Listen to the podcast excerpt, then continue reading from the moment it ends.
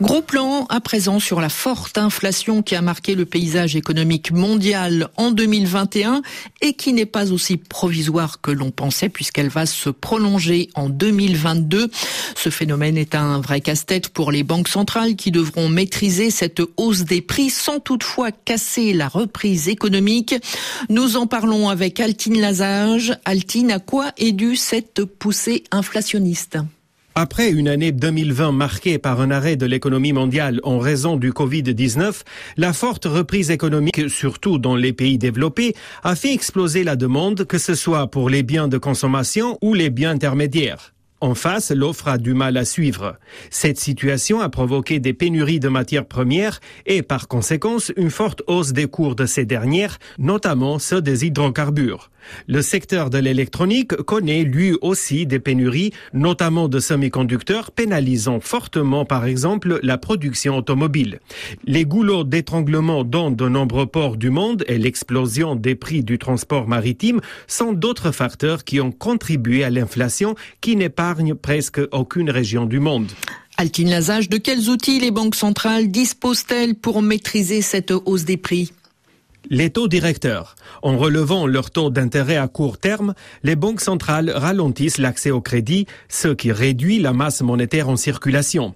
Plusieurs banques de pays émergents ont déjà relevé leurs taux. C'est le cas au Mexique, au Brésil, en Russie, mais également en Angleterre ou encore en Norvège. Aux États-Unis, où l'inflation est au plus haut depuis 40 ans, la Réserve fédérale américaine envisage trois hausses de taux en 2022. Il s'agit pour l'instant de prévisions. En revanche, la Fed est plus décidée dans sa politique de réduction d'achat d'actifs qu'elle veut ramener à zéro en mars.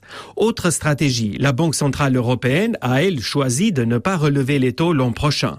Pour les dirigeants de la BCE, la propagation d'Omicron génère de l'incertitude, ce qui veut dire que l'activité dans la zone euro pourrait en souffrir. La Banque centrale européenne craint en effet qu'un resserrement de sa politique monétaire ne freine la reprise économique post-Covid, d'autant que l'augmentation des taux pourrait avoir un impact sur certains États européens très endettés qui se financent à des coûts très bas. Inflation, croissance économique, la tâche des banques centrales des pays développés s'avère donc compliquée, Altine. En effet, les banques centrales des pays riches savent que des hausses des taux rapides et trop fortes peuvent être inefficaces et ralentir une croissance encore fragile.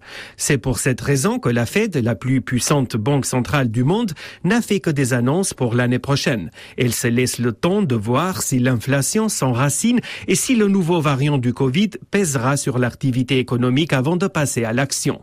Christopher Waller, un des membres du conseil des gouverneurs de la Fed, l'a dit ouvertement ouvertement en affirmant que le moment approprié pour une première hausse dépendra de l'évolution de l'activité économique. Il est donc difficile de savoir ce que vont faire les banques centrales en 2022, d'autant que la situation sanitaire reste très fragile. Merci Altine Lazage. C'était aujourd'hui l'écho sur euh, RFI.